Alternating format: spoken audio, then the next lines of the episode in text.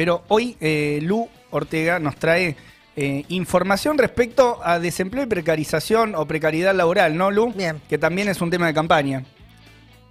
Sí, es eh, en realidad es un poco un tema de campaña. Solamente algunas fuerzas lo están nombrando o cuando se nombra el problema del trabajo eh, se hace de una manera bastante superficial y para, digamos, proponer otro tipo de medidas. Yo no sé si ustedes escucharon alguna propuesta concreta para decir, bueno, a ver, ¿cómo vamos a, a reducir eh, la desocupación? ¿Cómo vamos a- reducir la precarización laboral?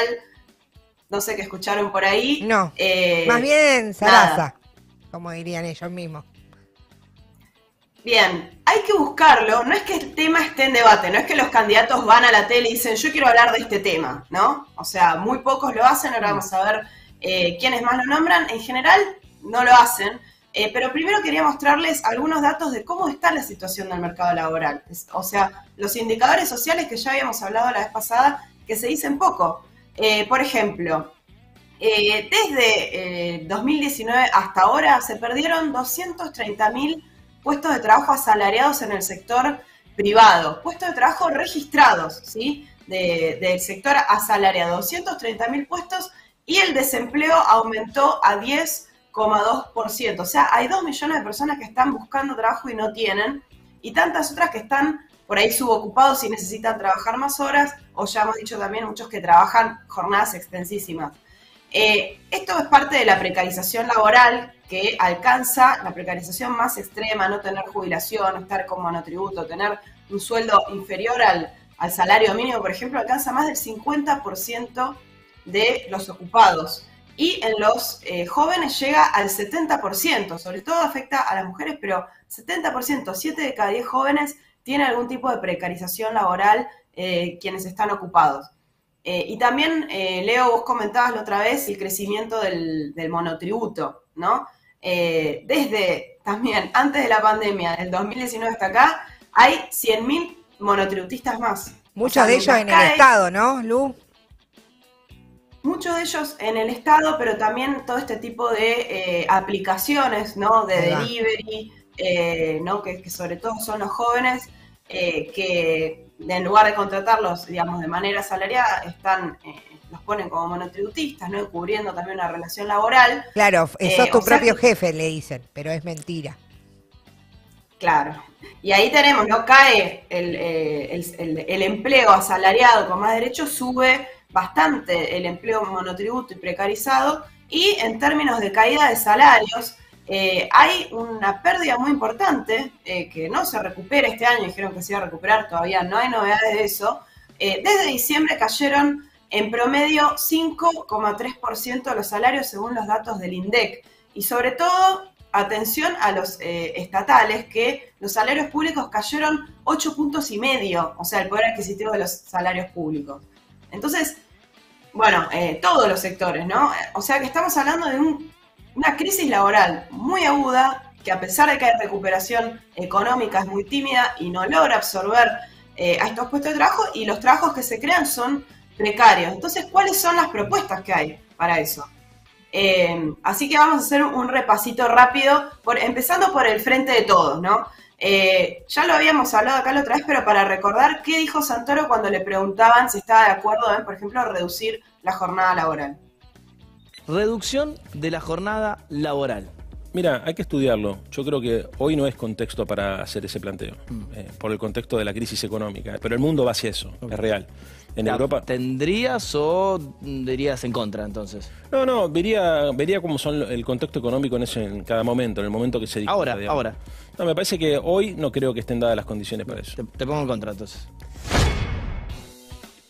Bueno, Santoro, el candidato del Frente de Todos en Capital Federal, también en Filonews eh, y en varias entrevistas le preguntaron a, a, mm, María Tolosa Paz, perdón, Victoria Tolosa Paz, eh, qué opinaba sobre esa medida y también dijo, depende, hay que analizarlo por ramas. Los ministros oficialistas, eh, como eh, Matías Culfas de Desarrollo Productivo o Moroni de Trabajo, ya rechazaron esa posibilidad. eh, con la tradicional no, no están dadas las condiciones. O sea, ¿qué quiere decir todo esto? Que básicamente la reducción de la jornada laboral y menos aún el reparto de horas de trabajo no es un proyecto que va a impulsar el, oficialismo. O sea, dice, bueno, si llega, vemos, pero no van a pelear por eso, no es su propuesta, no lo viene haciendo y no tiene pensado hacerlo. Entonces, ¿qué, eh, o, ¿qué proponen? Digamos, ¿Cuál es la perspectiva sobre eso? Y hace poquito fue el Día de la Industria y em, Alberto Fernández directamente hizo, eh, me, parece eh, me parece gráfico, em, una fórmula de cómo ven ellos que se puede recuperar el empleo. Escuchemos ahí lo que decía. Pero tampoco voy a parar hasta que cada argentino, cada argentina tenga un puesto de trabajo donde encontrar su sustento diario.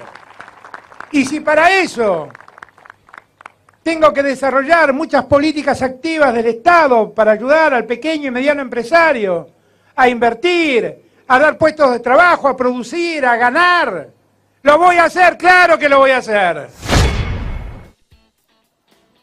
No sé si ahí, ahí lo vemos, ¿no? O sea, la idea no, es nueva, o sea, es esta idea de que va a haber más trabajo en la medida en que crezca la economía y para eso hay que darles beneficios a las patronales, ¿no?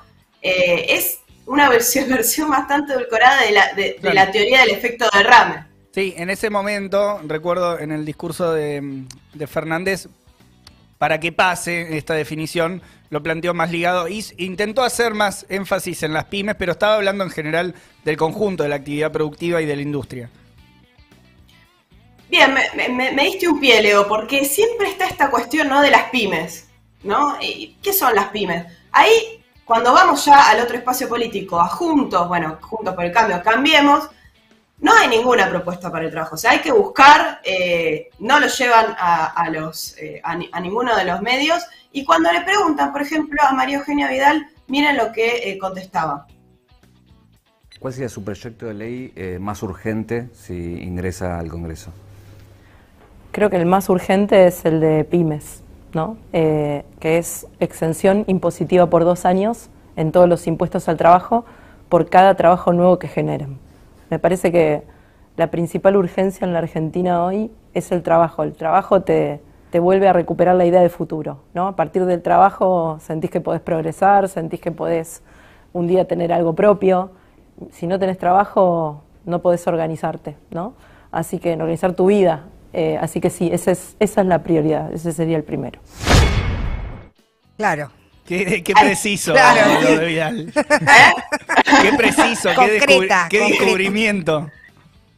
Ahí revisemos un poquito porque está, ¿no? Lo que vos decías. O sea, para tener trabajo, beneficios a las pymes, ¿no? Y eh, impuesto al trabajo, en realidad le llaman, está mal llamado, no es un impuesto al trabajo, son contribuciones patronales y es parte del salario, el salario deferido de los trabajadores.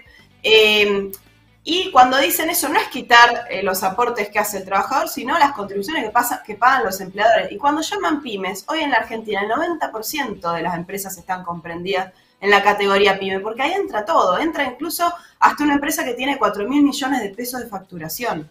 ¿sí? Entonces, es una forma, es un eufemismo para decir vamos a darles beneficios a todas las patronales y es un error, nunca funcionó, está comprobado que bajar las contribuciones patronales eh, no genera empleo, ¿no? Además dice trabajo, casi, que, casi que dice trabajo dignifica, este, eh, pero dice, no, sabes qué trabajo, o sea, esta idea meritocrática de vas a permitir progresar, bueno, en fin, eh, todo, lo que, todo lo que está detrás del discurso de ahí Vidal me parece que expresa bastante la idea del frente de todos, pero ojo porque este dar, dar beneficios a las empresas para que generen trabajo también lo estaba diciendo Fernández, y hay que recordar que en el macrismo eh, eh, la idea de fondo, aunque no lo están diciendo abiertamente, era una reforma laboral, que no la pudieron llevar adelante por eh, las fuertes movilizaciones que hubo contra la reforma jubilatoria. Pero siempre... eso, eso implicó, que, eso implicó que, no lo, que no lo vuelvan a poner en la agenda y, y, es cierto que en la campaña se les escuchó hablar muy poco respecto de cuál es su propuesta en el terreno del trabajo, más allá de estas generalidades de de Vidal, digo, pero el, tema de la reforma laboral, que era uno, uno de los ejes y que se jugaron en su momento, eh, lo tienen bastante guardado como definición.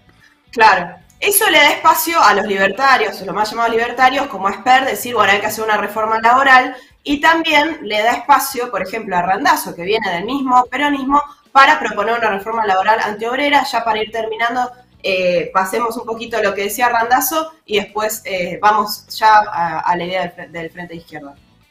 No se discute ningún tema. Mira, yo estoy proponiendo discutir una nueva, una nueva ley laboral. Yo sé que esto genera conflictos como sindicato, a mí no me importa. No, la verdad no me importa. Ahora, Eh, ¿Y qué, y qué harías con una nueva ley? ¿Qué- Primero, te- primero lo que tenés que tener en claro es que hay 51% que están en la informalidad. Entonces, no hay cosa más indigna que condenar a alguien en la informalidad. Entonces tenés que hacer distintas modalidades de trabajo. Por ejemplo, no es lo mismo una pyme, una multinacional, que una empresa de software. Una empresa de software, por ejemplo, los límites de, de contratación ya no son geográficos. Entonces no se entiende esto. Estamos con una ley de trabajo que no existía casi. El smartphone no existía. ¿Entendés? Entonces, eso por un lado. Terminar con la indemnización, vos tenés que ir a un seguro de desempleo en la cual aporte el empleador, el empleado, el empleado, exactamente, empleador, empleado y el ANSES.